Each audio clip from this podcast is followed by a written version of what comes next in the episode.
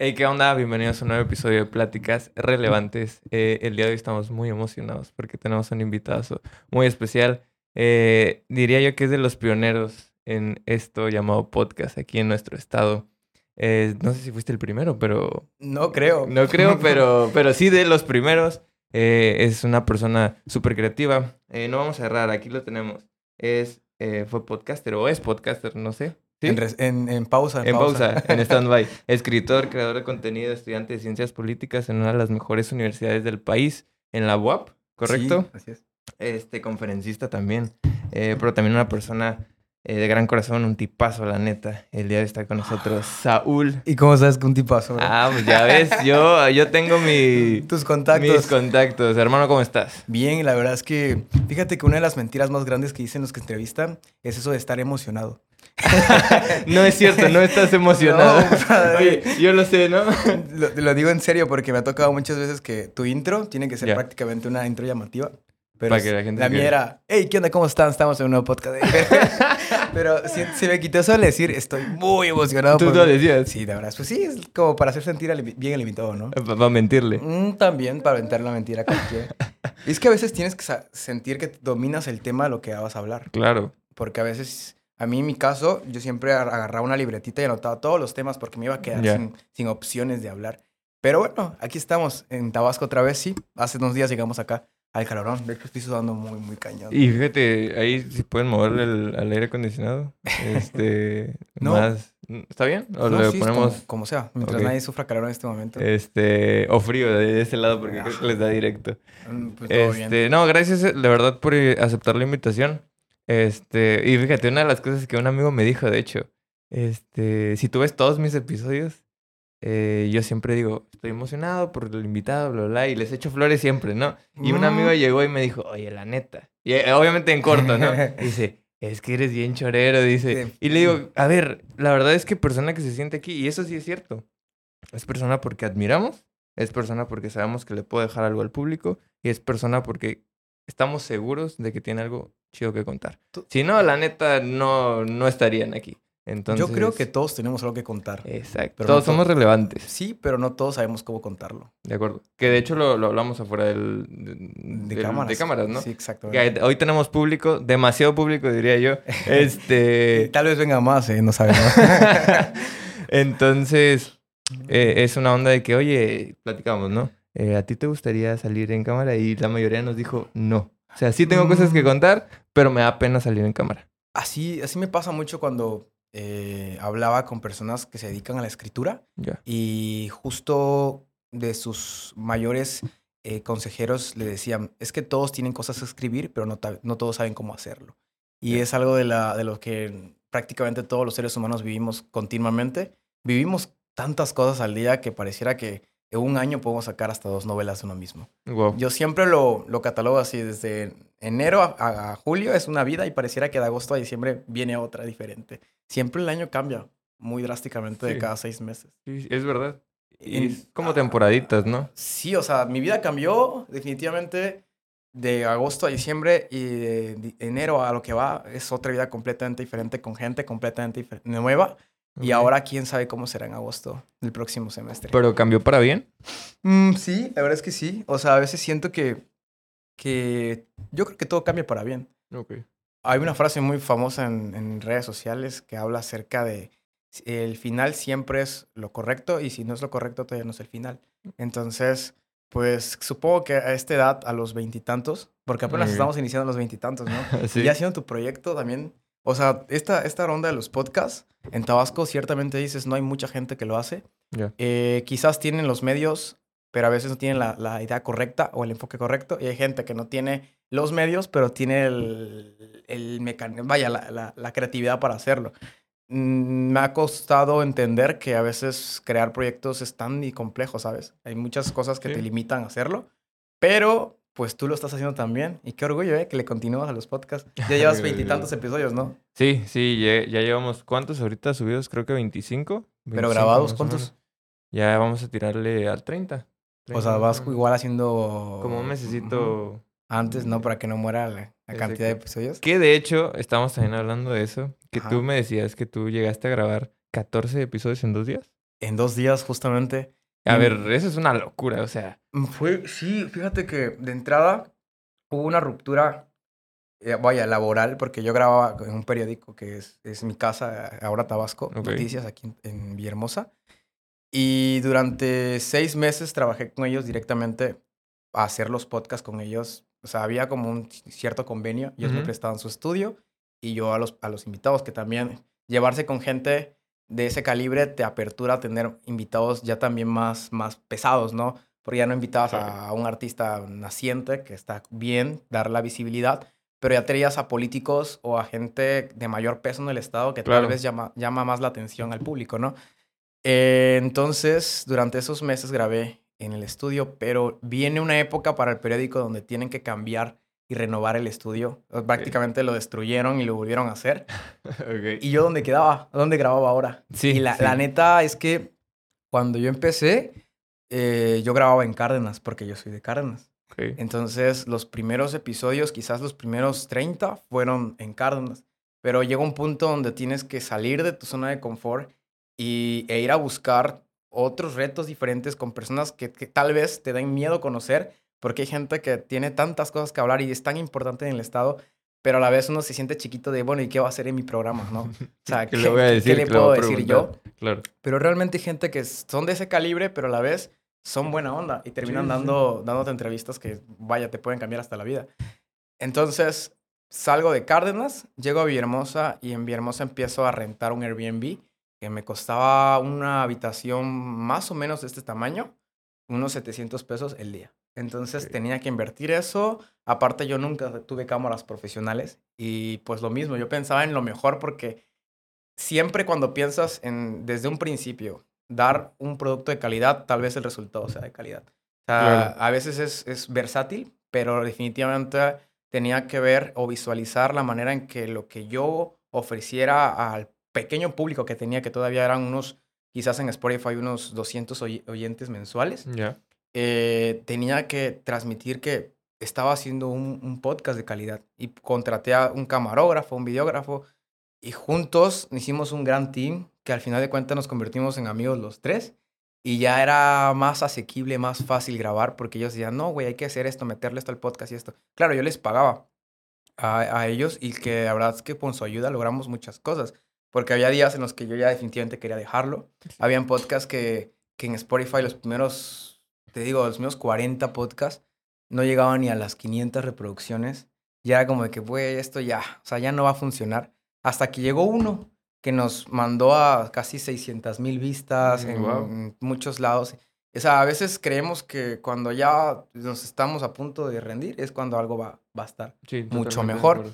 Entonces, estos chicos me apoyaban con las cámaras y pues los invitados grabábamos tres, cuatro al día porque como rentábamos la habitación teníamos que aprovechar todo el día. O sea, y yo ponía de orden de 1 a 3 grabamos uno, de 3 a 5 otro, de 5 a 7 y de 7 a 9 de la noche. El último ya era el más pesado. Terminando, sale gracias porque tenemos hambre, tenemos que ir a comer. A veces sí nos pasábamos todo un día sin comer nada más por tener que grabar. Sí, sí, sí, claro. Dormíamos y al día siguiente la agenda era más fácil porque teníamos el, el lugar hasta la una de la tarde. Entonces, de las 9 a 11 y de 11 a 1 para terminar grabando 5 en dos días. Literal, sacarle todo el provecho que pudieras. Todo, sí, porque costaba dinero. O sea, al final de Claro. cuentas es cuando empiezas a valorar que cada peso importa.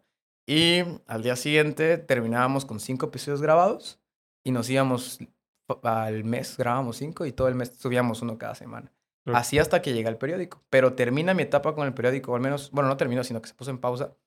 Y yo ya me venía, a- venía otra vez a Tabasco, porque estoy en vacaciones en otro estado, y regresé en julio, y ya no teníamos stock. Entonces, ¿qué hacemos? O sea, me voy a ir a Puebla tres meses, y si vuelvo nada más va a ser de dos, tres días. Entonces, ¿qué voy a hacer? Claro. Y pues se nos prendió el foco de no vamos a grabar eh, varios episodios. La meta eran 15, no se pudieron todos, pero grabar 5 al menos en, por día. Y rentamos la habitación, que ya para eso el, el dueño del Airbnb ya era como nuestro patrocinador, nos las dejaba a mitad de precio y nada más la única eh, cláusula vaya era que en todas las fotografías profesionales que tomáramos del lugar saliéramos nosotros o que los invitados salieran en el estudio, ¿no? Ya, Entonces era como el convenio. Y se logró, fíjate que sí, fue muy pesado grabar 14 episodios. Uno me canceló. De hecho, me- no, me cancelaron tres. Pero era de que, oye, bro, ya no va a poder ir, lo lamento mucho, que no sé qué. Y en dos, tres horas tenerte que conseguir un invitado ya, ya, que sí. sea. O sea, había mucha gente que ya Sí. para ese punto ya decía, oye, invítame, invítame, invítame. Ujú. Entonces nada más era como de que escribir, ey, ey, ey, ey, ey, oye, ¿qué onda? Si ¿Estás- quieres estás- venir, si es quieres, ahorita. Es ahorita y ya decídete una vez. Sí. Y se logró. Los 14 episodios, eh, acabamos, nos compramos, me acuerdo que una botella de, de vino, la rompimos y celebramos, porque estábamos contentos de haber logrado eso. Pero 20 días después me asaltan, me quitan mi mochila con mi disco duro y valieron la mitad de episodios. O sea, sí fue un golpe muy fuerte. ¿Nunca te han asaltado? Mm, Sí. ¿Aquí en Villahermosa? No, ¿O en Ciudad de México. Es que estudias también Saludos. fuera, ¿no? Sí. ¿En dónde estudiaste ya? Yo estudié en la UAM, En en la. Universidad Autónoma La- Metropolitana. La metropolitana es muy buena también, ¿eh? Sí. De las mejores del país. Sí, sí, sí. ¿Y qué onda? ¿Qué estudiaste ahí? Yo, es que mira, yo, la gente sabe, creo, creo que ya lo he dicho, ¿verdad? Yo estudié ahí economía. Nada que ver. ¿A qué ver con los podcasts? Sí, nada que ver con lo que me dedico ahorita y con lo que hago. Mm. Este. Y digo, fue una buena etapa, la verdad. No te voy a mentir, no me encantó, la verdad. No me encantó, sí, no me encantó. No me encantó. O Porque sea- ya me gustaba mucho la producción audiovisual, edición y demás. Eh, pero conocí gente muy interesante. Eh, lo único malo fue que me asaltaron. Eh, y eso sí me acuerdo. ¿Cómo fue Pero tu- hazte cuenta que yo iba saliendo de la uni. Ajá. Este, ya era tarde, ya era tardecito. Entonces yo tenía que salir no por la entrada principal, sino por la, la entrada de atrás. Entonces me salí, me cruzo la avenida y Pero- estoy esperando el camión. O sea, viajabas en bus. Sí, sí, sí. Me quedaba como a 20 minutos más o menos. No estaba tan lejos. ¿Por dónde rentabas en Ciudad de México? No, yo vivía con familiares. Ah, allá. Es que toda mi familia es de allá. Entonces, pues digamos que tenía esa, Facilidad, esa ¿no? facilidad. No rentar. No rentar, exactamente. Pero eras foráneo, en teoría. Pues sí, sí, sí, sí, de Pero- alguna manera. Decías que eras de Tabasco. No, ¿Ya no? No, ¿Te no, daba no. pena decir De- yo de decía, soy de aquí, viví en Tabasco y voy regresando. Mm, Porque yo viví pues bastante tiempo en Ciudad de México. De ahí me fui a vivir a Veracruz. Ok. De ahí me regresé para acá. Y de ahí me volví a ir a México. Fíjate o sea, he estado como que... llega un punto cuando eres estudiante foráneo que el decir que eres de otro estado es interesante, no sé por qué. A ellos menos les gusta. A mí me decían, ¿de dónde eres? No, de Tabasco. Y a veces nada más, cuando decía eso, a- hasta a veces se me salían el choco para que sonara más interesante yo en otro estado. Porque es curioso, la verdad es que es curioso que conozcas gente de otro estado. Y es Así. que conoces gente y sí preguntas, o sea, ¿y qué onda? ¿Y cómo es? ¿Y qué hay? Ujú, ¿no? Te vuelves diferente. Y más Exacto. cuando dices, ¿a cuánto está aquí? Uf, hasta le metes horas de más, como de, no, pues como a 10 horas. Ándale, o ándale, 10, ajá. 11 horas. Y de que, ah, la onda, qué tan, tan lejos está. O que te preguntan del calor y que no se la creen. O sea, para allá el tener calor es 30 grados. Ajá. 30 grados aquí es, ¿Es fresco? es fresco, es ¿Ya normal. con, ¿Ya con sudadera? Ya, exacto. Sí, sí, sí. O sea, hemos llegado aquí. ¿Cuánto te Ya gusta? con sudadera. Ya con sudadera, exacto. Ok. O sea, imagínate. Sí, es, es, es complejo definir el calor en diferentes entidades, pero aquí sí hacen buen. O sea, ahorita Ah, tengo una sí. amiga de Acapulco que está igual en 35, pero no creo que sea igual que acá. No, yo Es no que- conozco ciudad, al menos aquí en México, que sea tan caluroso como Tabasco. Bueno, como Villahermosa o en general. Mm, Pues. O sea, porque en el norte, por ejemplo, llegan que a 50 grados, pero es un calor diferente. Es un calor seco. Ajá, como Mérida. Mérida, por ejemplo, no es tan húmedo, Pero hace pero sigue siendo... calor. Pero hace muchísimo calor. Pero no sé, como que corre, corre airecito aquí. Parece que estás este, como en una olla express, ¿no? Mm, O sea, sí, la hecho, sí. humedad es muy fuerte. A mí me da miedo. O sea, por ejemplo, fíjate mi lógica bien rara. Me bañé a la una de la tarde, Ok. pero iba a salir de Cárdenas a las 3. Ya estaba muriendo de calor otra vez. Pero como me la, me la estaba mm, prácticamente pasando todo el día en la cama, en app, Ujú. eh, dije, ¿me baño o no me baño antes de ir al podcast? Y mi lógica era de, si me baño, al salir al calor, voy a sudar más Sí. que si no me que baño. si no te bañas, exacto. Pero luego dije, no, voy a bañar porque igual y ya, mm, pues ahí aquí, a que vuelva a Cárdenas otra vez. Y sí, justamente, salgo del cuarto y a su, sudar era, creo que lo, que lo primero que pensó mi cuerpo, porque sí, demasiado, demasiado, es una olla express aquí. Express. Pero, justo, te- ajá, te iban a saltar. Ah, sí, me iban a saltar. Entonces me atravesé la avenida y estaba esperando el camión. Ajá. Este, estaba solo, literal. Entonces se cuenta que pasa una moto. Primero. Mm, una moto. Una moto. Peligroso. Este, y, pero no pasó nada, entonces X. Y se dieron la vuelta y al ladito de donde yo estaba esperando el camión, eh, había como un taller. Entonces se paran en el taller, normal. Y veo que estaban platicando con el señor del taller, le preguntaron unas cosas y así. Y la moto avanza, pero en vez de avanzar como que bajarse hacia, donde pasan los carros, pues, en la calle, se sigue en la banqueta. Ok, ok. Entonces me pasa y se me se separan enfrente de mí. Eran dos, el que venía manejando y uno atrás. Y el de atrás agarra, y me agarra la parte de acá de la chamarra. Y me dice, literal, ya te la sabes. Ese fue, ese fue. Sí, sí, sí. Y hacen así como de que ya sabes de que van a sacar. A lo mejor ni siquiera traían nada, pero no iba a averiguarlo. ¿Y sí, sí? Oh, pues es lo que, No sé. Entonces me dijeron, tu celular. Les di mi celular. Y ¿Qué celular traías? Era un iPhone, no me acuerdo cuál. Pero era un iPhone. Ya no era de los nuevos porque incluso lo iba a cambiar en ese momento. ¿Cuándo fue eso entonces? En inicios de 2020. Inicios de 2020. Mm. Hay gente que le han robado el celular, pero un celular muy caro que les cuesta muchísimo comprarlo y se los terminan robando. Y lo siguen pagando. Y lo siguen pagando. ¿Alguna vez te ha pasado eso? ¿Conoces a alguien que sigue pagando algo que ya no tiene? Sí, sí, sí, sí, claro. Mm. Un chorro de gente, ¿tú? No, no, no personal, no. Pero no habrá algún tipo de seguro contra robo. Sí, no. Por ejemplo, está el Apple Care. Debe ser. Pero para otro tipo de, de celulares, no sé si existe el Samsung Care. Pero el Samsung Care no sé, o con otra, con otro nombre. Pero miren, la verdad es que Fíjense de las motos, lo único que les podemos decir. Mm, sí me dan este, miedo las motos. las motonetas. Las más baratas, las itálicas. bueno. Mm, puede ser. Ah, cuando me saltaron fue completamente diferente. Ok, ¿cómo te saltaron a ti? Es que no sé si yo tuve la culpa o no, pero te va mi versión. Igual la versión de asaltante es diferente. Eh, venía de, Tabasco, viajando a Puebla directamente, justamente un lunes, o viajé de domingo a lunes, corriendo porque los lunes tenía clases a las 10 de la mañana. Entonces llegó a Puebla como a las 7 y media y de Puebla a la estación de, autobuses se llama Capu. Entonces de la Capu a CU es una hora aproximadamente. En camión, una hora. Y en, en Uber o en taxi, unos 40 minutos. Pero esa vez yo viajé solo, entonces tenía que regresar solo a mi casa. Y yo soy muy codo. Entonces, el Uber costaba 160. Y hay un autobús que prácticamente pasa enfrente de la Capu y te lleva a tres cuadras de mi casa y cuesta 750. Entonces dije, 750, falta mucho tiempo para las 10 de la mañana. Eran como las 6, 6 y media de la mañana todavía en ese momento.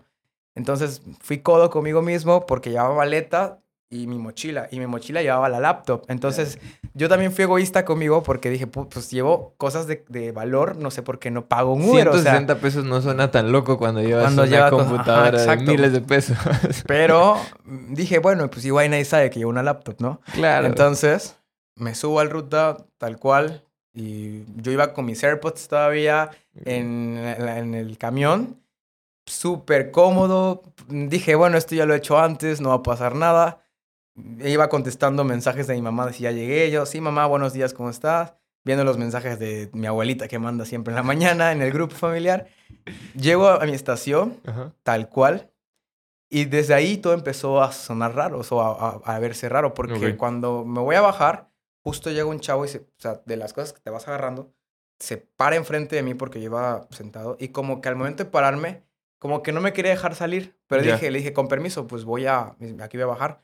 Y luego veo que otro chavo, digo, igual y fue casualidad, se para enfrente de mí y lo, como que los dos me encerraron, pero no sé si fue el destino que logré salir, pero ya sentía como que dije, bueno, pues esto es qué onda, ¿no? Rarito, sí. Salgo y pues, uff, bajo, no sé, y empiezo a caminar. Una cuadra después de bajar, llevaba mi mochila, una bolsa de Liverpool donde llevaba ropa, es que, chata y no sé qué me, me había metido mi mamá. Y la maleta y venía arrastrando, con, con, escuchando música. Cuando el mismo chavo que se paró enfrente de mí, de la, ruta, se me para enfrente y yo no observé que me puso algo acá, nada. O sea, yo dije, ah, me está pidiendo la hora. O sea, y yo todavía voy, me quito un audífono y le digo, este, sí, ahorita. Y literalmente como que le iba a dar la hora. Ah, y, y, vi, cuando bajo, veo que tiene un cuchillo, güey. Ah, ok, no es la hora entonces. Ajá, qué, qué, forma típica de pedir la hora. Y ya dije, pues igual y cuando me estaba quitando los audífonos dijo, ya te la sabes, pero no lo escuché. Sí, probablemente. Qué mal servicio que no te digan que ya te la sabes. Y pues ya, o sea, ya vi el cuchillo, no dije nada, pues nada más le di esto. Y dije, ya va a empezar a correr, ¿no? Y me, me dijo, la mochila, la mochila. Y yo dije, no, mames, güey. Y yo con cara de, voy a negociar contigo. Sí, a ver. O sea, pero todo fue en cuestión de segundos y ya fue Ya. como de que, pues toma. Y sí, o sea, él, él notó que estaba pesada y se fue corriendo. Y pues me quedé, imagínate, yo con mi... mo- Literalmente le hubiera dado, no sé, un chocabén también para que se lo Sí, llevara. ya. Y con mi maleta, mándale ya. Y pues, no sé, me quedé en shock. Como por 30 segundos no razonaba qué estaba pasando. O sea, no, no visualicé qué es lo que me habían quitado. Cuando de pronto dije, no manches, o sea... Ahí llevo todo. Estaba la laptop, estaba mi disco duro, mi celular. Era un iPhone 11, eso sí me acuerdo. Oye, pues sí fue bastante lo Los que audios, sí, se llevó quizás, si lo, vende, si lo vendiera, no sé, tan, tan caro, sí se lleva sus 25 mil pesos. Pero nada más hablando de dinero, por ahí tenías tiempo, esfuerzo, Me ándale, eso sí es lo que bastante. Y eso, pues no, ¿quién te lo regresa al final de cuentas? Y de ahí llego, cuando, cuando llego, mm, pues entraba igual, se llevó mis llaves, ¿no? De, de la casa. Y no sabía ni cómo hablarle a mi hermana, mi hermana estaba en la escuela, no sabía cómo abrir mi casa. Te juro que entré en una desesperación demasiado grande. Ya no sabía ni qué hacer. Cuando en eso eh, logro entrar, bueno, me abre un- otra roomie, me abre la casa. Ella tiene otro iPhone y ya ves que está la opción de encontrar iPhone. Y que dije, bueno, a ver si puedo localizarlo y hacer una, una llamada de emergencia, diría Daddy Yankee. Y a ver cómo soluciono este show. Pero no, no se pudo acceder porque esto es un dato interesante. Ver. Qué, qué, qué raro que los que tienen iPhone nunca puedan hacer esto. Para poder a- usar de manera correcta al encontrar iPhone, tienes que tener al menos dos dispositivos de Apple. O sea, el tuyo y otro donde ya tengas conectado el iCloud. ¿Neta? Si no, no puedes abrir el iCloud en otro dispositivo. Necesitas un código de verificación que llegue. Y te lo van a dar al teléfono. Que no tienes. Que no tienes. Claro. Entonces, me, me pedía para acceder al iCloud un código de verificación. Y yo de, pues, ¿cómo? Si el celular ya no lo tengo. Yo supongo que hay gente que lo, sí lo usa bien, tiene una Mac, tiene un iPad, pero yo cómo. Entonces, ya, ya no pude. Eh, en eso falté a la escuela, me ganó la ansiedad, quizás la desesperación, porque yo trabajo en el periódico y tengo que enviar Ok. videos diarios y yo tengo al mando igual cuentas del periódico, entonces también eso me complicaba de que Claro. decirle a mi jefa, perdí la cuenta. Imagínate que cómo iba a reaccionar. No sabía qué hacer. En ese momento solo le escribí a mi hermana como que, hey, te necesito que vengas, pasó esto. No sabía ni a quién decirle primero, si a mi papá, a mi hermana, a mi jefa. O sea... ¿Qué ah, hago? ¿Qué, les digo? Ya Sí, no me importaba la laptop. Créeme que los podcasts fue lo último porque aparte, cuando abrí un, en otra laptop secundaria eh, y en la tablet que tenía en mi, en mi departamento, empezaron a llegarme correos de que estaban accediendo a mi Facebook, a mi Mm. Instagram, que ya habían desbloqueado el iPhone y que pude lograr ver la ubicación, porque te veas que te mandan la ubicación. Sí, la última vez. Como a las 11 de la mañana, cuatro horas después de haberme robado el celular, ya estaba el celular en, según en Ciudad de México, en Nexahualcoyol, no sé dónde. En esa. Dije, pues, ¿cómo llegó allá tan rápido? Y sí, o sea, me daba miedo porque sí entraron a mis cuentas de Facebook, de Instagram. Yo tenía la cuenta del TikTok, del podcast. Dije, no manches, que me, que me las cambien las contraseñas y no las recupere. Y sí empezaron a cambiar contraseñas. Me las cambiaban, me las cambiaban, pero yo tenía el correo, entonces podía volverla a cambiar Claro. hasta que entraron al correo. Y... Y ya no pude. De hecho, el, el correo donde, donde originalmente creé todas mis cuentas, Ujú. que es Salito, porque así me llaman mis- desde siempre, y Fido, porque es otra historia que igual podemos hablar. Ok. Salitofido.com, lo creé desde los 11 años, me duró 10 años ese correo y pues ya no pude recuperarlo. Me daba miedo porque ahí tenía las cuentas del banco, o sea, tenía tantas cosas que en el momento no te pones a dimensionar si, a ver, es importante o no, sino lo que quieres es recuperar todo. Sí, y sí, sí. ese día me moví, eh, no sé, no sé cómo le hice, pero la verdad que ya para las 9, 11 de la noche, 11 de la noche, ya cuando me iba a acostar, ahí sí lloré.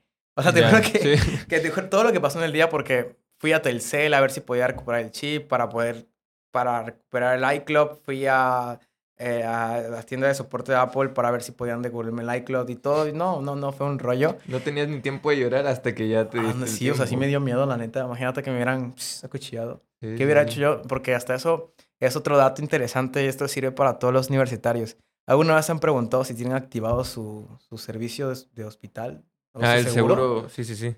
Yo no lo tenía activado. ¿No? No, hasta ese día mi mamá me dijo, si te hubieran acuchillado, o ¿cómo le llaman? Navajeado, Ujú. ¿de dónde voy? O sea, no tengo, no tenía yo activado el, el, el seguro, médico. Y es tan importante porque te puede pasar cualquier cosa. A un amigo una vez, tiempo después, unos dos meses después, justo en la universidad jugando básquetbol, un amigo se dobló el pie así bien feo. O sea, horrible, ya parecía que lo que le colgando. Ah. Y llegó la ambulancia a la universidad de la UAP y qué, qué groseros. ¿Y tu, servi- ¿Y tu seguro? No, no lo tengo activado. No te podemos atender. No es cierto. joven, No te podemos atender. ¿En serio? Sí, te podemos llevar a un hospital este, privado, Privado. pero no te podemos atender si no tienes activado. Tan fácil que era nada más llevarlo, no sé, ya luego vemos si lo activamos o no. Claro, Si es estudiante, o sea, y no lo hicieron. Y fue dentro de las instalaciones. Y entre las instalaciones, pero no sé qué.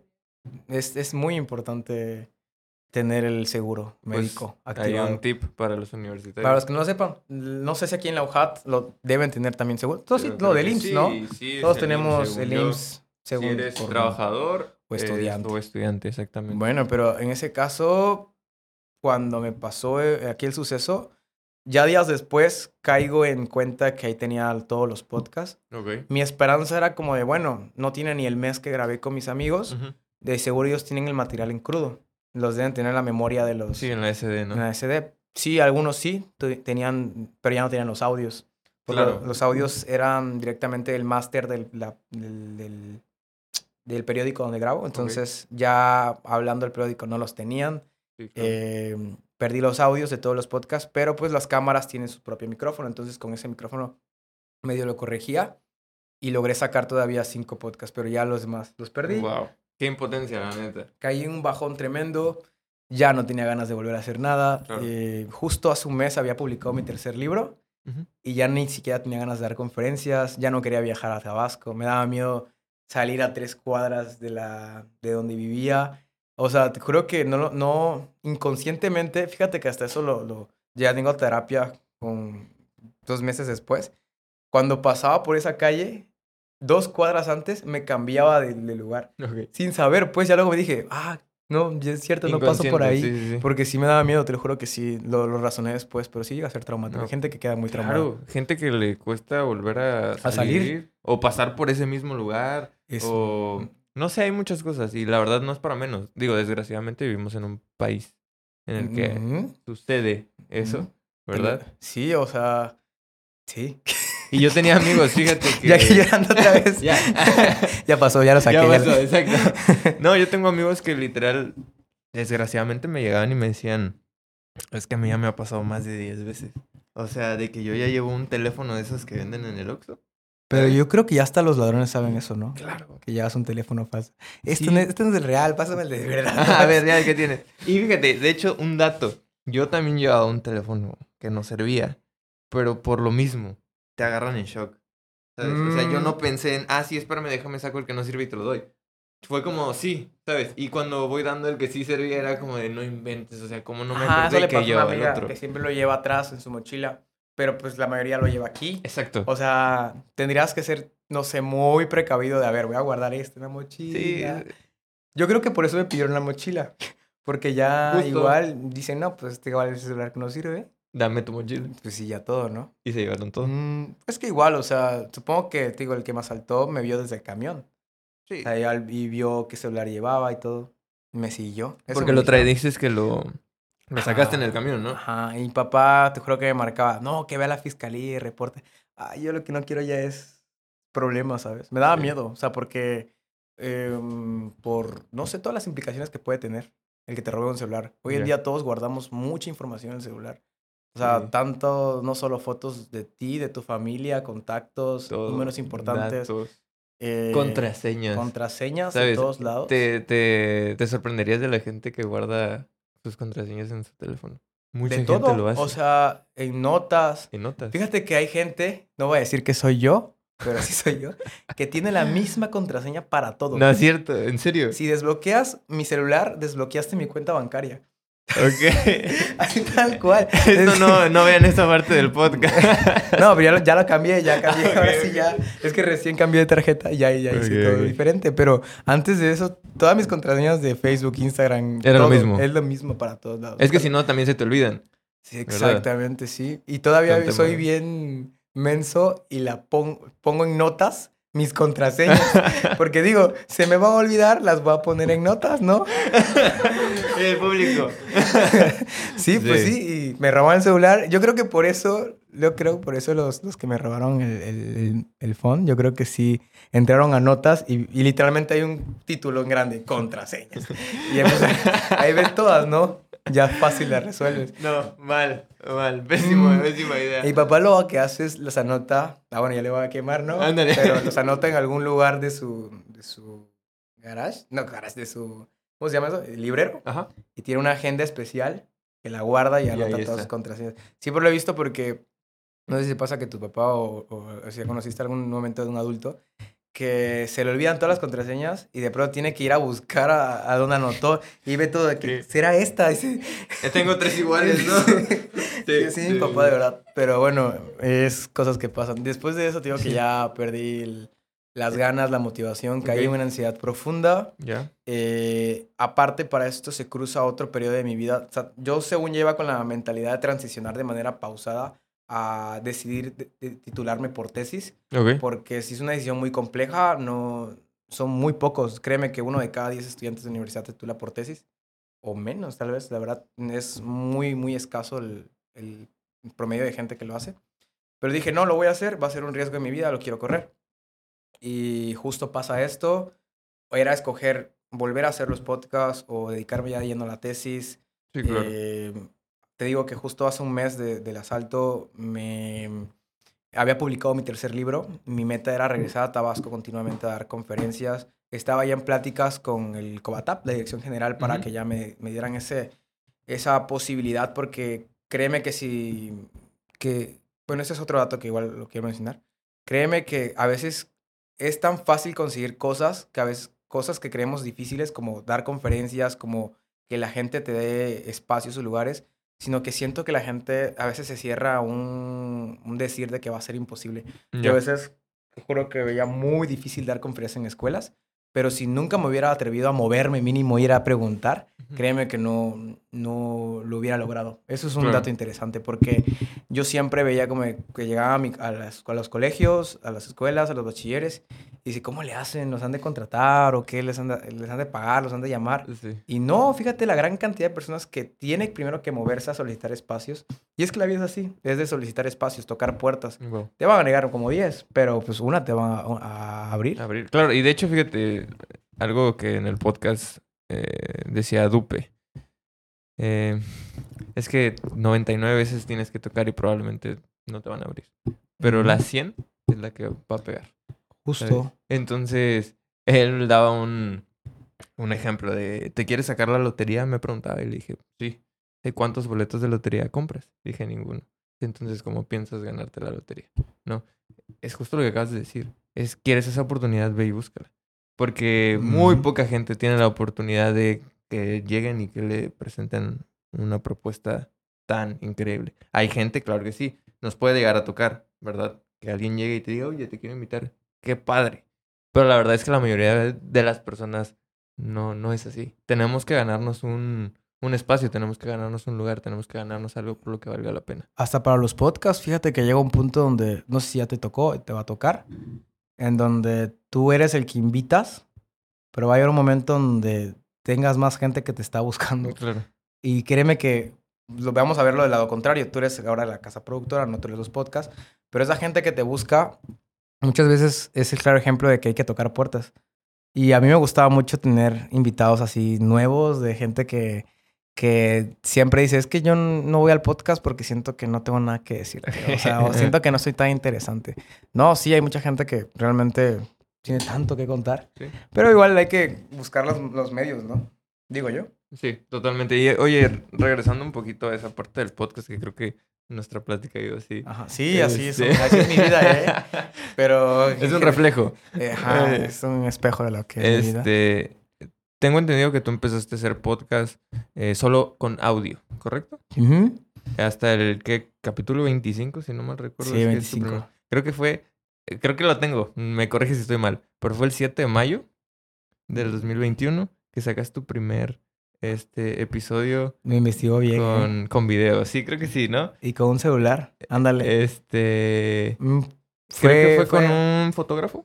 Mm, no, fíjate, ahí te va. Eh, la idea del podcast nació en pandemia. Justo era julio de 2020. Iba a cumplir yo 18, no, 19 años.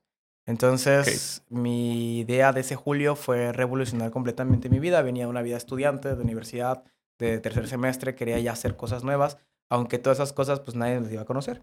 Tenía un mes que había publicado mi primer libro. En ese momento yo no sabía la magnitud de lo que los libros me iban a cambiar la vida. Pero dije, ¿por qué no hago un podcast? Estaba muy de moda lo de Roberto Martínez, mm, que es yo creo que el padre de todos los podcasters en México. Eh, eh, y pues dije, bueno, ¿por qué no tengo pláticas interesantes con otras personas? Justo no tenía ni un micrófono, no tenía nada, ni un celular, bueno, te puedo decir. Entonces, eh, para esto, pues eras, ¿qué? Semáforo rojo, la pandemia, no puedo ni salir ni a la esquina.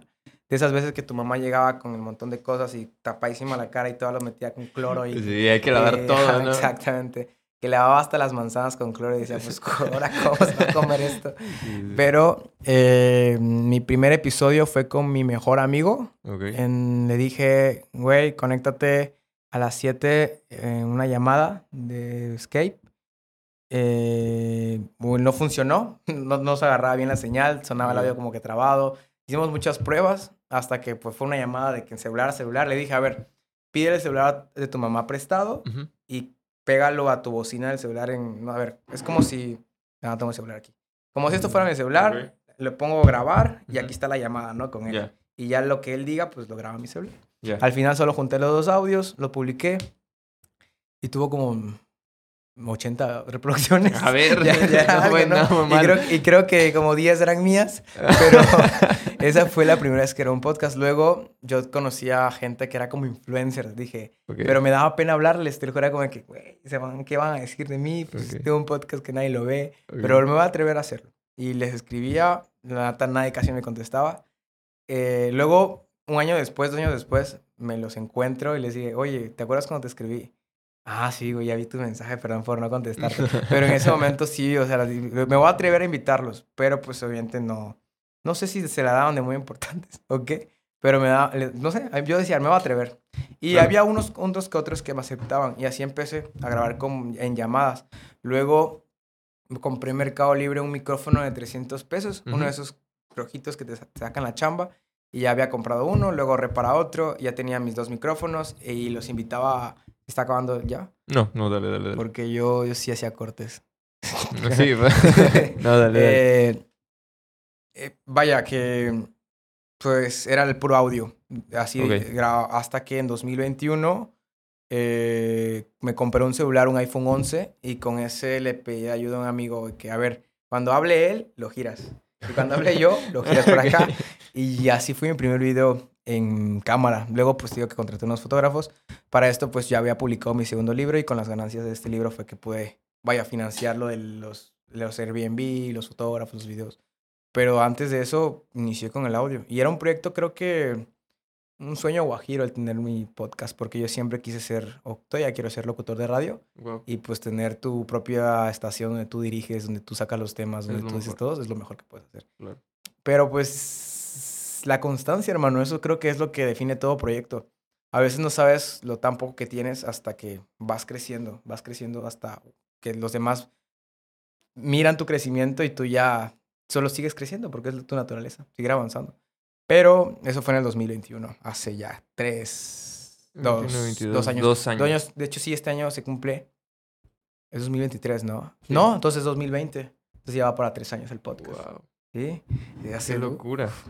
Pues te digo, o sea, no sé si doy los primeros, pero sí quizás, es, no sé, mm, eh, lo que sí me daba, llamaba la atención es tener invitados tan grandes y siendo tan joven, porque mm. pues tenía yo 18, 19 años en ese entonces.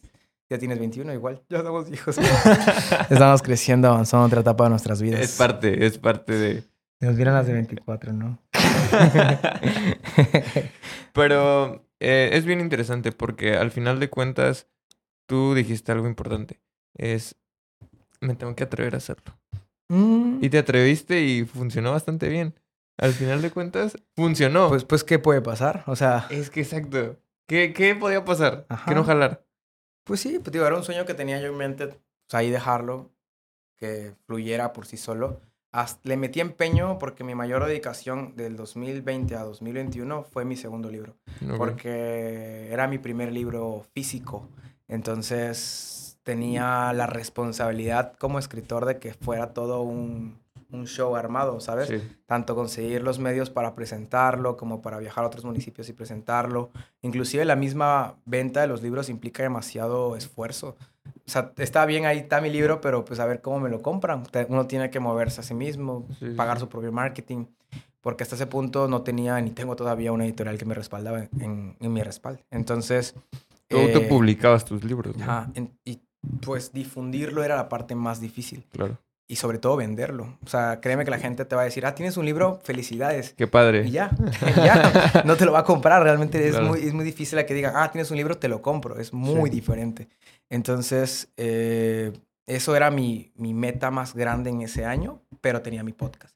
O sea, era como mi sueño de los fines de semana, ¿no? O sea, ya, ya acabé la semana de chambear y de estudiar, ahora sí vamos a grabar un podcast, ¿no? Y los invitados eran programados también. Pero te digo, esto de viajar a Villahermosa y grabarlos ya cuatro o cinco por mes, o sea, decir, a ver, el 2 de mayo del 2021 vamos a grabar cinco podcasts y esto va a estar para todo mes de mayo. O sea, y para mí era eso, porque me dedicaba a otras cosas, no solo el podcast. Pero el podcast que cambió mi vida fue el de Manuel Andrade. Que Ok. f- ese sí revolucionó la, la forma y el formato, siento yo. Porque, eh, fíjate, yo con él grabé el 18 de junio del 2021, Ujú. pero el podcast lo publiqué el 18 de agosto, el- o sea, tres meses, dos meses Dos después. meses después. Ajá, porque justo en julio me dio COVID. Fui el primero y el único de mi familia que le dio COVID, porque era un covidiota. Demasiado fuera. La Sí. verdad, salía demasiado. Entonces, digo, tenía que moverme para de los libros. Eh, y sí, mi papá y mi mamá no salían casi para nada. Ok. Pero yo sí. Y era los que recibía baños de cloro, por eso te digo por experiencia. Eh, pero, pero era. Por ejemplo, por eso el COVID, en febrero del 2021, 12 de febrero del 2021, presenté mi libro Princeton, primera vez con público. Y yo quería llevar a mi abuela. Mm. Entonces, imagínate cómo tuve que organizar el centro cultural donde la distancia era así, para que nadie se tocara con nadie. Y todo para que mi abuela en primera fila, no sé, viera, viera cómo presentaba mi libro. Creo que casi lloro, ¿eh? Soy muy sentimental, hermano, ¿eh? No, no está. No, pues sí, porque de- según mi abuela, mi abuelo soñó con ser escritor Wow. y tiene sus, vaya, sus textos redactados, pero nunca pudo publicarlos. Y eso fue, creo que la inspiración para mi tercer libro, que son cartas que siempre escribí, pero nunca publiqué. Y mi abuelo lo hizo. Y por eso sentí que mi abuela, yo, ese día igual lloró ella. Y cuando lloró ella, yo quise llorar. Porque fue como que, ah, Rayos. igual mi abuelo me hubiera gustado que estuviera aquí. wow. Pero em, por eso, tío, éramos- era semáforo rojo. Y el podcast de Andrade eh, fue hasta agosto. Me da COVID y mm, encerrado en mi cuarto porque mi mamá sí se pasó de lanza encerrándome 30 días ahí. O sea, dijo, tú no sales. Mm, Sí, o sea, pero mi cuarto es de este tamaño Ok. y quizás el baño nada más. Ok. Imagínate que me pasaban la comida por, por la ventanita del baño, pero 30 días encerrado, que ya estaba viendo yo loco. No, claro. No, pues ya, o sea, ya como que ya no siento nada, ma. Salí tres veces para hacerme las pruebas, Ok. las que te tienen que hacer para que ya salgas negativo. Y me sentía como, no sé, encarcelado que veía la luz del día. Pero lo bueno es que tengo una ventana que da el sol directamente. ok. Si no, sí me voy a volver muy loco. No, imagina. Sí, de por sí, estar encerrado en tu casa era horrible. Exacto, justo paso ese infierno de los 30 días, publico el podcast de Manuel Andrade, se hace viral tres, cinco clips, uno de que él habla sobre la Quinta Grijalva, otro me acuerdo que hablaba sobre el chuzo que hay en el centro, ese chuzo viejo que decía él. Eh, otro que está, hay otro podcast, otro clip. Ah, que cómo son, cómo es la, el- los gobernadores realmente, cuando Ok. conoció a Vicente Fox. Muchas cosas que dijo. Bueno, fue un gran podcast entonces. Ajá, sí tiene, es el podcast más popular que tengo, creo yo. Ya. Bueno, no, hay otro más, que más vistas, pero siento yo que es el que gracias a él, muchos adultos le dieron más eh, credibilidad a mi proyecto. Ok. Porque a veces está chido que los jóvenes te apoyen, pero ya que adultos digan lo que estás haciendo está bien, ese, ese- esa aprobación me daba más, no sé. más Sí, había un respaldo también. Exacto, Claro, porque era muy común ya salir a, no sé, a la peluquería y que te toparas otro señor de la peluquería. ¿Tú eres el que entrevistaste a Manuel Andrade? Yo decía, sí, ve ese pinche gordo, decía, no, está loco. O mm, iba a cualquier otro lado y me decían, tú eres el de la de entrevista a Manuel Andrade. Y te juro que, que sentía como esa, no sé, sensación de, ay, me estoy yendo por un buen camino. Wow. Y fue lo que me cambió la vida al momento de hacer podcast, porque ya le metí más empeño, más producción. Gracias al podcast de Manuel Andrade llegué al periódico, porque para esto él, él trabaja en el periódico de ahí también. Y me recomendó con, la, con mi jefa y ella dijo, no, pues vente también a trabajar con nosotros. Y fue por eso, a veces digo, vas, vengo saliendo del COVID y de pronto subo un podcast, me cambia la vida y me da hasta trabajo, Para ¿no? adelante. O sea, claro. o sea, a veces cuando te está yendo súper mal es cuando tal vez venga algo, Sí. algo muchísimo mejor. Que lo que hablábamos, que en la temporada todos son. Que en la vida, perdón, todos es temporadas. Es imposible siempre estar bien, pero también es imposible siempre estar mal. Eso hay que tenerlo en cuenta. Mm, Y también hay muchas cosas que, digo, podrá sonar muy cliché, pero yo sí creo que es una realidad que también depende de cómo nosotros percibimos las cosas. Por ahí un amigo al que quiero mucho que le mando un saludo, este, se llama Bani. Él me dice algo importantísimo y es que las temporadas difíciles son cuando nosotros crecemos y es cuando nuestro carácter empieza a ser forjado y lijado. Porque si todo fuera fácil, entonces probablemente cualquier tormentita, cualquier vi- viento nos tumbaría, ¿sabes? Sí. Entonces es parte importante también del crecimiento. Eh, que creo que una de las cosas que tú dices es que, oye, soy muy sentimental, pero también eh, creo que es una forma... Hay gente que lo ve como vulnerabilidad o como o lo puede ver mal, pero la realidad es que no, es todo lo contrario, es algo bueno, ¿sabes? mm, sí, no. Bueno, no considero que el ser sentimental sea ser vulnerable. Es algo tan necesario. Ni siquiera es, Justo. es una necesidad humana el poder tener tacto con las situaciones que te pasan en la vida. Pero mostrarlo y reflejarlo ante el público, políticamente hablando, sí es debilidad. Una, una vez mi mamá me llamó la atención, fíjate. Mi mamá y papá, los dos son muy sabios en muchas cosas, en otras cosas, pues es debatible el asunto. Ok. Pero justo en una presentación Ujú. describo que mi tercer libro inefable fue, fue inspirado a base de la ansiedad y de la depresión. Ok. Y empecé a contar como un fragmento de mi vida en donde no la estaba pasando tan bien. Y me dijo, me dijeron mis papás, los dos, así como que encerrados en un cuarto. Estuvo muy bien lo que dijiste, llegas a generar empatía, pero fíjate que hay más gente que no lo ve como tu sentimiento, sino lo ve como la etapa de tu vida en donde no, ya no eres tan brillante, vaya. Ok. Y no entendí hasta tiempo después, donde otras personas igual ya mayores me dijeron básicamente lo mismo. Yo creo que el tiempo de, la, de donde eres sentimental, vulnerable ante, ante las situaciones, debe ser como algo más personal, ¿sabes? No, no necesariamente tienes que contárselo a todo el mundo. No todo el mundo tiene que saber que estás pasando por un mal momento, porque no a todos les importa realmente. Claro, Entonces, eso es verdad. pues en- desde hace un año, cuando entendí esto de parte de mis papás, lo más sano es contárselo a alguien que sabes que le importa, como un psicólogo o una psicóloga. Ok. Porque no solo porque le estás pagando, ¿verdad? Pero, sino porque realmente te, te va a orientar de manera correcta y no estás perdiendo tiempo contándoselo a alguien que no. O sea, ahí es el momento, siento yo que más importante de- del día. Para mí es, es uno de los momentos más esperados de la semana, Ok. cuando llega mi día de hablar con la, con la psicóloga, Ok. por la manera en la que puedes expresarte. Sí, eso desde hace cuándo lo vienes haciendo. Lo de la llegar a terapia, Ajá. uh, yo creo que desde niño. Ok. o sea, sí, pero, pero no de manera continua, creo que de manera paulatina, ¿no? Porque cuando estaba muy pequeño, eh, me- a mí me detectaron un trastorno de alexitimia, en donde no podía yo expresar mis emociones de manera correcta, vaya. Al principio mis papás creían que tenía en el kinder o en la primaria, no me acuerdo dónde era, que era hiperactivo, era un niño hiperactivo, que- Ok. porque hacía tantas cosas que, que sentían que no, no podía ni, ni llorar ni nada.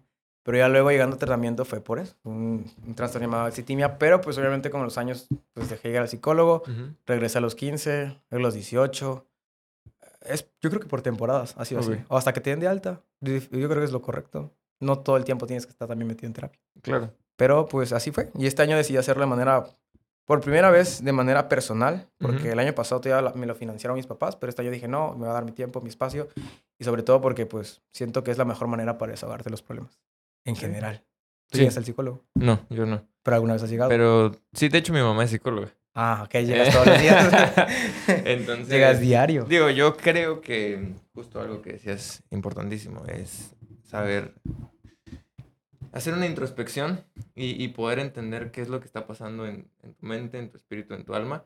Pero justo eso es complicado hasta que no te enseñan cómo hacerlo. Y la única manera de poder aprender es siendo con un profesional. Yo también soy súper eh, fan y pro de que la gente vaya a- al psicólogo. Pero ¿por qué crees que la gente o el grueso de la población no va a un psicólogo? Ah, por, mira, desde el momento en el que has sido tan juzgado y criticado de que si tú vas a un psicólogo o a un psiquiatra es porque estás mal. ¿O, sea, crees, crees que, sí, lo ves, yo lo veo desde ese punto también de vista, pero ¿crees que ir al psicólogo es un privilegio?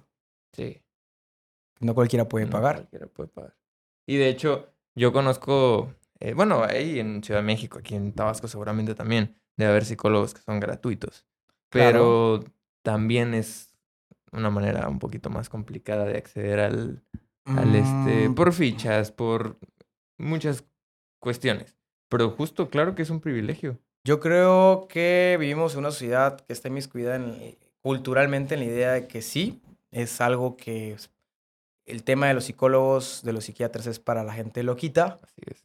pero también creo que es necesario que reeduquemos la manera en la que mostramos o llegamos a las masas o presentamos la psicología a las masas. Por eso también, si es un privilegio actualmente, creo que es una carrera que a futuro va a ir va a ser más asequible para las demás personas. Justo. Pero por el momento sigue siendo como quizás eh, la medicina en general. No todos antes teníamos acceso a los, me- a, la- a los doctores y doctoras. Eso es diferente. Hace 50 años ir a un médico era algo no cualquiera podía pagar. Así es. Y los médicos, o sea, ¿por qué crees que hay más gente en las comunidades, que es el grueso de la población, que todavía tiene miedo de ir a la ciudad a un especialista? O sea, todavía no se quita esa, ese imaginario colectivo que existe. Pero sí, o sea, uf, hay mucho trastornado de trastornada allá afuera. no, sí, sí.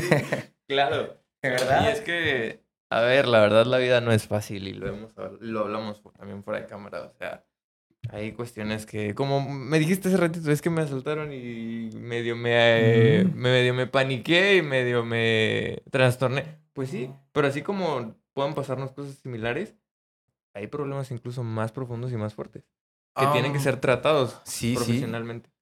Creo que la herencia también paterna o materna de los, lo que uno transmite o que uno hereda Claro. de sus padres es un tema muy importante que también a veces complica la existencia en tu juventud y en tu adultez. Es parte muy A veces importante. replicamos, somos como un espejo, lo que era papá. Y, lo, y las cosas que no te gustan de tu papá o de tu mamá, por lo general es lo que replicas. Mm, es un tema que tienes que hablar con una psicóloga. Ahí está aquí está nuestra psicóloga. Oye, pero hablando de tus papás y, y de que me decías de que estuviste encerrado en pandemia y demás, eh, dices que naces en Cárdenas. Sí, en tema. Canon, sí, sí, sí, ya. Este- Hasta me acuerdo, creo que lo de la... Del dormitorio, creo, el 13. No me acuerdo bien. No. Ah, bueno. Hasta la hora exacta, no es cierto.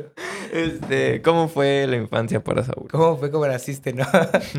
Eh, mi infancia, Sí. creo que fue común.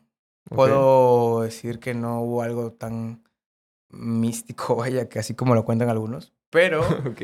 pero nunca fui, eso sí creo que puedo resaltarlo, nunca fui el popular o la popular en la primaria ni en la secundaria. Bueno, en secundaria cambió un poquito más el asunto, pero en la primaria me sentí muy agobiado por la, quizás la comunidad del salón en que estaba yo estudiando. Ahí aprendí que es el bullying, Ok. eh, tanto a terceras personas como en lo personal. Y sí, quizás, fíjate que eso a veces eh, son las cosas que te marcan, que las vienes a reflejar ya 10 años, 15 años después. Porque al menos esas deficiencias que quizás estuve en, en- en mi infancia son las que ahora actualmente trato de sanar. que ya va más de 10, qui- no, más de 15 años que salí de la primaria y todavía hay cosas que todavía no, no aceptaba. Mm, Ya. Y es complejo, pero en general em, creo que fue sana. No, no tuve Ok. problemas con mis papás ni, ni Fue demás. muy normal. Ajá, en general sí fue muy normal. Digo, no sé cuáles sean las anormales. Porque-. Para- Bueno, ¿qué es normal entonces Exacto, también? que es normal para uno. Porque créeme que hay mucha gente que tuvo papás alcohólicos, Claro. mucha gente de amigos míos que tuvieron papás ausentes o mamás que pues sobreprotectoras. Sí. Entonces ese tipo de, de infancias no sé si sean las normales o, cuál, o, o normal bajo qué privilegio Exacto. también. Entonces, Bajo qué lente, bajo qué Ajá. lupa. Sí, justo. Pero también hablamos de tu seudónimo. ¿Salito? Dices que Salito. Te dicen Mm, Salito. justo nació en la primaria. Ok. Eh, primaria, secundaria. Mi hermana, eh, Dayam, le mando un fuerte Saludos. abrazo que últimamente se ha vuelto una gran amiga.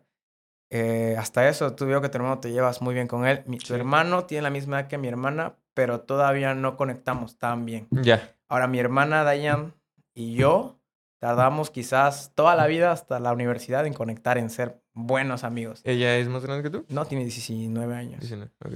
Eh, justo hace unos días le dije, este año cumples 18, ¿verdad? Me dijo, voy en cuarto universidad, voy a cumplir 20. Y yo de, no manches, ¿en qué momento creciste tanto?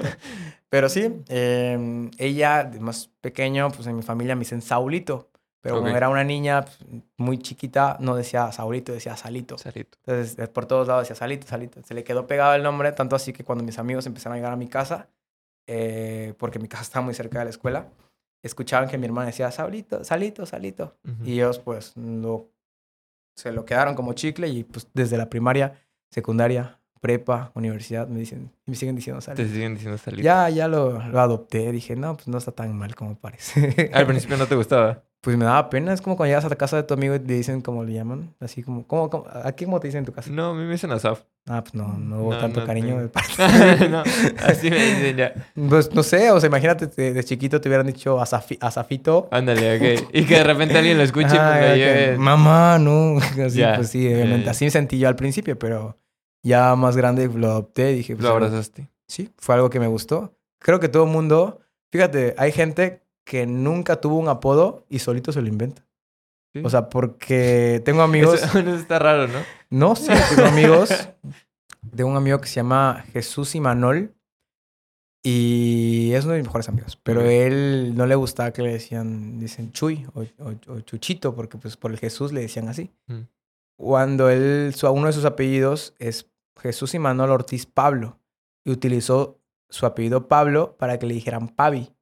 Ok. Como porque los Pablo le dicen Pavi. No sé, de una manera más fresona, digo yo. Pero, pero él mismo dijo, no, pues me dicen Pavi. Y yo de, güey, nunca te he Nadie dicho te Pavi. dice así. No, sí, me dicen Pavi. Yo de que hay gente que ya le dice Pavi porque... Bueno, pues, funcionó. Le funcionó, está bien. ah, exacto, hay gente que se crea sus propios apodos para sonar más cool. ¿De verdad? Yo creo, ¿no? No, sí, yo creo que sí. Se tienen que hacer sus seudónimos solitos. O los que ponen en Instagram también. Ah, esos también son muy buenos. O sea, pues cada quien se inventa el suyo en Insta. Pues sí, total, ¿no? Pues que te digan como tú quieres que te digan. Mm, Es lo mejor al final. Tú puedes ser lo que quieras ser. Ya que está de moda Barbie. Así es. Pero- Oye. Este, dices que te vas a estudiar a Puebla entonces, a la BOAP. Eh, fue un poco complicado entrar, ¿no? ¿Cómo fue el proceso? Mm, bueno, no fue tan complejo. Bueno, no sé si suena, suena muy extraño decirlo, pero eh, en ese momento de mi vida, mi papá quería que de- estudiara aquí en Tabasco, mi mamá también. Mi familia nadie había salido del estado, Ok. entonces tengo tres primos más grandes en toda mi familia y los tres estudiaron en Villahermosa. Entonces era o estudias en Villa o estudias en Villa, nada Wow. más. Pero, eh, no sé, la carrera de ciencias políticas, que era mi carrera de la vida, dije, esto voy a estudiar desde los 14 años. Entonces, solo la ofertaban en la UPC, en Cárdenas. Pero pues yo no quería estudiar en UPC. Y en la UJAT solo estaba derecho. Entonces, la más cerca era Veracruz y Puebla. Met- le metí el chip a mis papás desde diciembre antes de llegar el periodo de pues de las fichas y todo eso. Y papás, voy a estudiar a Puebla. Mi papá obviamente de broma, pues, o no, obviamente no. Papá, voy a estudiar en Puebla. Y ya es que cuando vas a entrar a la universidad, toda tu familia, ¿ya sabes qué vas a estudiar? Sí, voy a estudiar ciencias políticas en Puebla. Y empecé poco a poco a meterles la idea a toda mi familia. Había familia que me veía en diciembre y hasta febrero me decían, ¿y ya, ya te inscribiste a Puebla? Y mi mamá de, mi mamá de, ¿cómo que Puebla? Sigue dándole con lo de Puebla. En eso yo saco la ficha sin que mis papás supieran. Ok. Y pues, pues ya, para no perder el periodo, pues me Ajá. inscribo y todo, tenía mi ficha. Eh, cuando en eso, para, de manera mágica, gané, gracias a Dios, un concurso estatal de oratoria. Mi papá se sintió muy feliz y mi maestra, la que me orientó, dijo, ahí está su muchacho, va a ser una estrella en Puebla. Uy. Y mi papá, sí, sí, ya andamos viendo lo de su universidad. Y yo le dije, "Mm, ¿en serio, pues? Ah, Y en el camino de regreso digo, ya, ¿ya viste, papá? Yo creo que me tengo que ir a Puebla. Y me dijo papá, pues ya lo vamos a ir platicando con tu mamá. Pasaron los días y eh, ya era el momento de, pagar el examen Ok. para la admisión. Y digo, mamá, ¿ya, te- ¿ya te enteraste que mi papá me pagó mi examen para mi ficha para Puebla? Sí, ya me dijo, pero no estoy de acuerdo. Y no estoy de acuerdo. Y ahora ya era como que, ok, acepto que te vas, pero en un momento sentí que mis papás no querían. O sea, hasta que convencí a unos amigos de que igual estudiaran en la UAP. Y sí, nos fuimos cuatro a estudiar en Puebla, pero solo quedé yo. ¿Te regresaron? Mis amigos estaban en la UJAT, eh, pero pues sí fue difícil porque pues siento que, bueno, mi familia siempre creyó que al irme fuera del estado yo me iba a estrampar y a, agarrar la vida loca en Puebla y no se equivocaron, es cierto. no, pero... Saludos. Saludos, papá. No, pero pues eh, sí está ese miedo, ¿no? De que te vas a vivir 10 horas lejos de casa. Claro. Eh, igual yo siempre estuve acostumbrado a estar cerca de mi familia. Sí, nunca habías vivido solo, me imagino. Nunca, no sabía hacer huevo. Imagínate, ¿te puedes creer eso? Nunca había hecho un huevo en mi vida. Yo comía todos los días sándwich, Ok. pero, pero pues no tiene, ahí es donde uno aprende a madurar, de hecho. O sea, cuando, me acuerdo que esa vez tenía ya 18 años, em, mi papá me había depositado 1400 para creo que una semana y media. Y yo nunca había tenido 1400 pesos en mi vida, ¿eh? O sea, sentí que yo que tenía muchísimo dinero. Y me invitaron a salir, sí, y la cuenta fue de 300. Ah, sí me alcanza. Y al final, paga, paga acá, paga acá, paga acá. Cuando de pronto llega realmente a la hora de comer o de hacer despensa, 200, 200 pesos, pesos. 100 pesos. Y yo, bueno, y luego hacer despensa. Bueno, sí, Sí. la armo con 200 pesos. No. Un paquete bimbo en 50 pesos. Está carísimo ya todo. El jamón en 40. Sí, sí. Bueno, en ese momento creo que esto está más barato, pero no le quita el hecho que con, con 200 pesos nada más te da para 4 o 5 cosas. Y ahí es donde uno, por voluntad propia, tiene que saber que, a ver, no, para la semana esto es esto, y de aquí no, no hay Claro. que quitarle nada porque mm, si no, no, no, no como esto, ¿no? Claro, que igual créeme que influye mucho tu círculo de amigos. O sea, sea donde sea que vayas, inclusive no vivirte a otro estado, sino vivirte solo o que quieras, la gente que te rodea influye bastante en las decisiones que tomas. A veces no, no puedes decir que eres el perro de un grupo de lobos, porque no es verdad. O sea, si te juntas con amigos que son muy borrachos, ¿a dónde crees que vas a salir, pues? Sí, o sea, sí, o vas a ser el que, ay, no, bro, no puedo. Podrás negar tres salidas, pero a la cuarta vas a ir y quieras o no vas a gastar dinero. O sea, o, la verdad que eso fue lo que al principio lo entendí muy rápido. Entonces, el grupo de amigos que tenía, al principio sí eran unas chicas bien, bien destrampadas, Ok. salían a antros, pero ya tiempo después dije, ¿sabes qué? No me empecé a alejar de ellas groseramente, sino que simplemente decir que no. No, no, no, no. Y créeme que gracias a juntarme con un grupo de lectura fue que impulsó lo de los libros, ¿sabes? Yo no hubiera escrito mi primer libro si no me hubiera cambiado de grupo de amigos. Y créeme que a veces no sabes lo tan genial que te puede ir cuando orientas tu vida o escoges bien, eliges bien tus amistades, tu tiempo y tus proyectos. Mm, Claro. O sea, creo que la- la juventud es lo que nos, nos rige en general, creo Mira, yo tengo un, una, un punto de vista, eh, no sé cómo llamarlo, una forma de ver la vida. A lo mejor tú, tú, tú nos dices ahorita cómo lo piensas. Eh, yo creo que para conseguir eh, tus metas, el éxito, porque igual el éxito es objetivo, ¿estás de acuerdo? Depende Ajá. que sea el éxito para ti. Pero bueno, algo en lo que tú te sientas pleno y feliz, no lo puedes hacer solo. Es Sí. imposible hacerlo solo. Necesitamos gente detrás de nosotros, gente que nos ayude, nos acompañe. ¿Detrás o al lado? Al lado, o enfrente incluso. Entonces, eh, yo se los he preguntado a varias personas y a varios invitados aquí. Eh, ¿Tú qué crees que, que influye más, tu talento y tu perseverancia? ¿O también crees que con las personas con las cuales vas a decidir trabajar y buscar ese sueño? Es más importante la, la gente que tienes al lado, fíjate. Okay. Porque el éxito y la perseverancia sí puedes hacerlo, tenerlo, o el talento. Fíjate, hay mucha gente talentosa, pero por arrogante se queda sola. Wow. Entonces, eh, o por, por, no sé, por egocéntrica, por decir, no, yo tengo esto, yo valgo esto, créeme que al final quienes te van a sacar de un apuro van a ser la gente que tienes al lado. Mm, Sí. Y lo aprendí, inclusive a mí me llegó a tocar ser la persona arrogante una vez, con un, un tema en particular hace muchos años atrás. Y luego lo aprendí a la mala. Entonces, créeme que el armar equipo, armar, es, eh, juntarte con gente que te suma, Sí. es lo que te va a seguir impulsando realmente.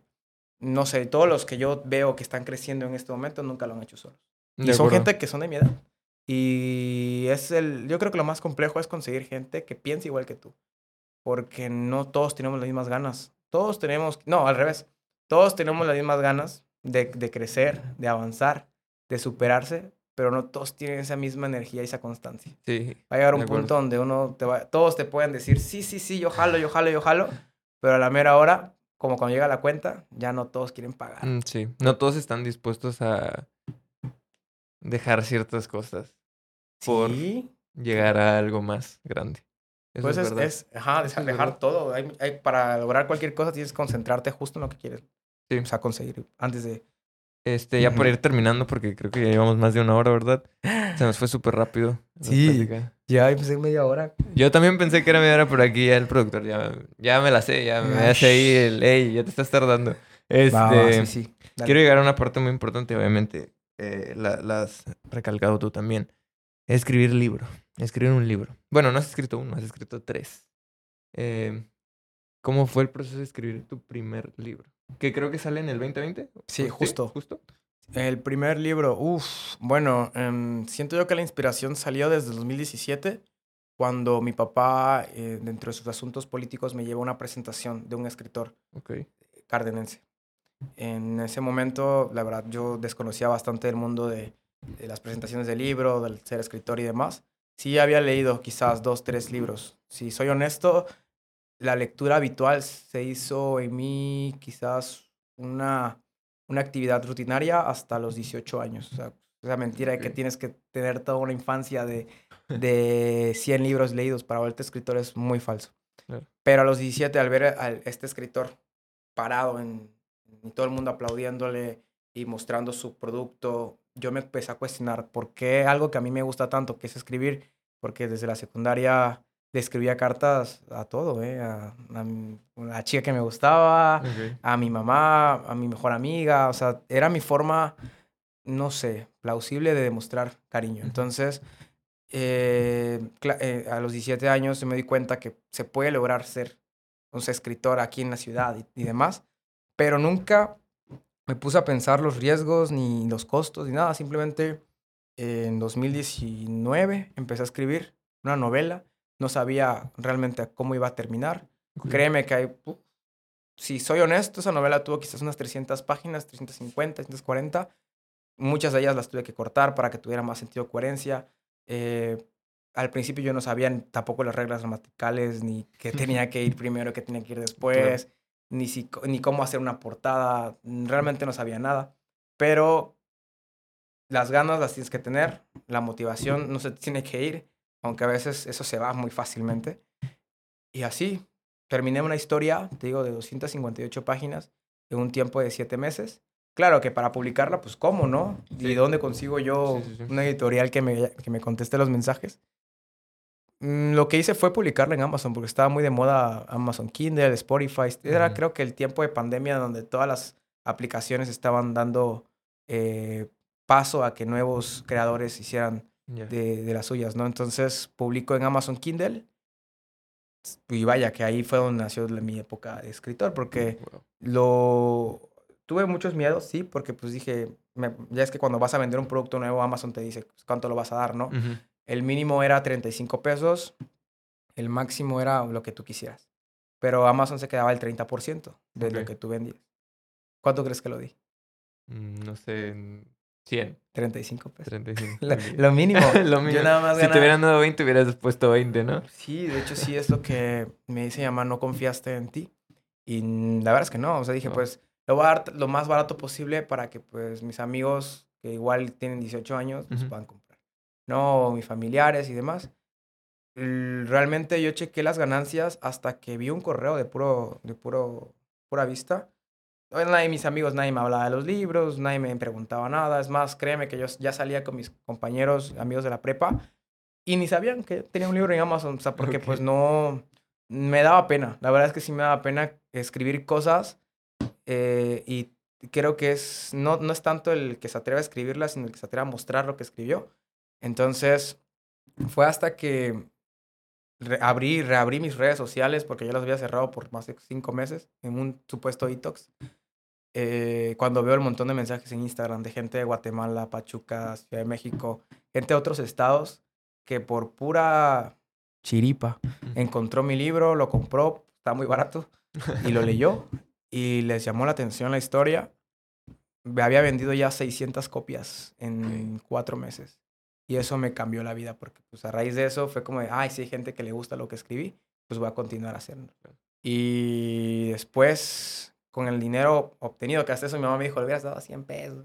Para que- para- No, igual, tío, pudo haber sido el hecho de que costaba muy barato. Claro, hay, muchos factores. Sí, Ajá. sí, sí.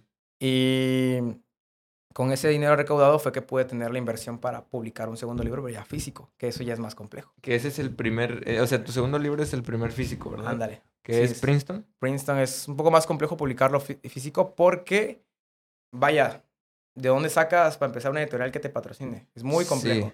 Sí, sí, sí. Y al menos las imprentas te venden un libro arriba de 150 páginas en 200 pesos cada uno. Y pues si vas a vender 100, pues imagínate cuánto es que hay que pagar, como unos 40 mil pesos. Claro. Y pues teniendo 19 años, ¿dónde sacas 40 mil pesos, no? Entonces, No te sobraban. no, no, no, no. De hecho, hice un préstamo Claro. eh, a alguien y pues eh, por eso es que me, me puse las pilas para vender, para pagar rápido el préstamo. Porque pues no sabía que para préstamos hay intereses y demás. Wow. No es, la vida adulta es más compleja cuando vas. Muy difícil. Pero así fue, realmente eso fue mi, mi etapa de, de Bueno, mi- los inicios de mi etapa de escritor. Actualmente no, no pienso escribir un libro quizás hasta que termine la tesis. ok. Es lo que más me importa. Y eh, uno de los... Ahora sí que la tesis igual es un texto académico demasiado importante. Ya después, ya quizás vemos si continuamos escribiendo novelas. Pero no, sí, obviamente sí. Un escritor que nace es un escritor que ya no, no muere. Wow, qué padre. Eh, antes de irnos, la pregunta que siempre le hago a los invitados que tenemos es, en tu futuro personal, ¿qué, qué se viene para ti? ¿Qué, qué te gustaría decir? Uy, me encantaría eh, tener Uy. esto, me encantaría hacer esto. Pues para los que no saben, colaboraremos muy pronto. Un spoiler que no sabía. Yo tampoco sabía. Eh, se vienen muchos proyectos en lo personal. Em, de entrada, los podcasts vuelven. Ya es la temporada de, mi- de los podcasts de Gente Cool arranca en junio. Entonces, eso pues me tiene Buenísimo. eh, con la cabeza pensando quién va a ser los invitados y demás. Y logramos grabar y publicar 80 episodios. Y pues ahorita antes de agosto esperamos llegar a los 100 para hacer esa fiesta de 100 episodios. Eh, se viene la tesis. Parte importante. no, para mí, en lo personal es importante porque no, claro, muy importante. hay que estar leyendo mucho, hay que estar eh, redactando mucho. Esperamos Claro. acabarla para diciembre, terminar la carrera. Eh, igual esto no lo he dicho en público, nadie lo sabe quizás, pero ya eh, voy a regresarme a Tabasco a vivir a partir de este, al finalizar este semestre del año. O sea, junio, julio y regreso a Tabasco. Eh, ya no volveré a Puebla, así que pues, eso es triste, porque Puebla igual es una ciudad que me gusta mucho.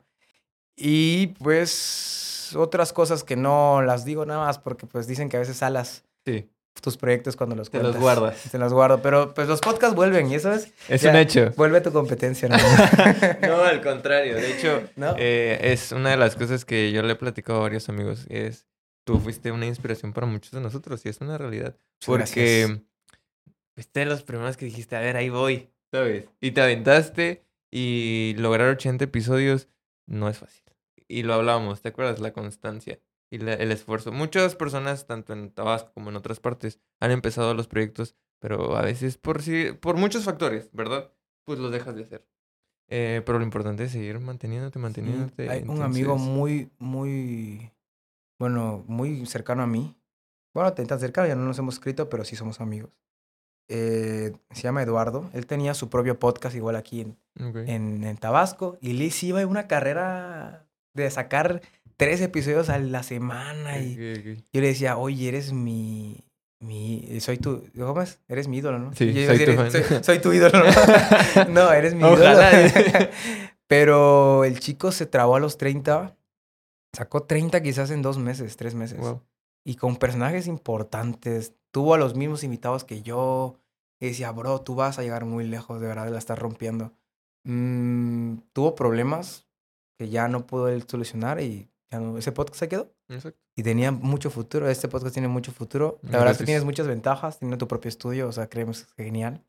Y vas a llegar muy lejos también, ¿eh? Ahí Gracias, vamos a estar viendo en- próximamente conviviendo. Imagínate que creamos una comunidad de podcast. en Estaría Tabasco. increíble. Digo, no sé cuántos hay, la neta. Yo tampoco, la verdad no, no ubico muchos, pero Pues créeme no. que hay muchísima gente que le encantaría hacerlo, pero como dices, no tienen las oportunidades o, o, O el tiempo. cosas- o el tiempo. Pero creo que si nosotros podemos ayudar en algo, adelante. Así es. La verdad es. que sí. Siempre he dicho que hay espacio para todos. O sea, aquí no hay nada de que, ay, yo primero somos uno y vamos a ayudar al que lo necesite. Entonces, muchísimas gracias. De verdad, muchísimas gracias por aceptar la invitación. Gracias por venir. Al público, Eh, gracias por al estar. De verdad, creo que nunca habíamos tenido tanto público. Eh, La- Si la gente supiera de qué tamaño es el estudio, dije, Ya. pobrecitos. Este, gracias a todo el que lo vio, el que lo escuchó. Eh, les recuerdo, por favor, comenten, suscriban. Eh, si estás en Spotify, en Apple, eh, califica el contenido. Eso nos hace un parote. Eh, ¿Algo quieres decir antes de irnos? Pues que se atrevan y ahorren, porque ahorrar es muy importante en la vida. En la vida adulta, sí. Eh, pues nada, eh, los dejamos. Nos vemos el siguiente eh, viernes con un nuevo episodio. Eh, así que nada, sobres. Cuídense.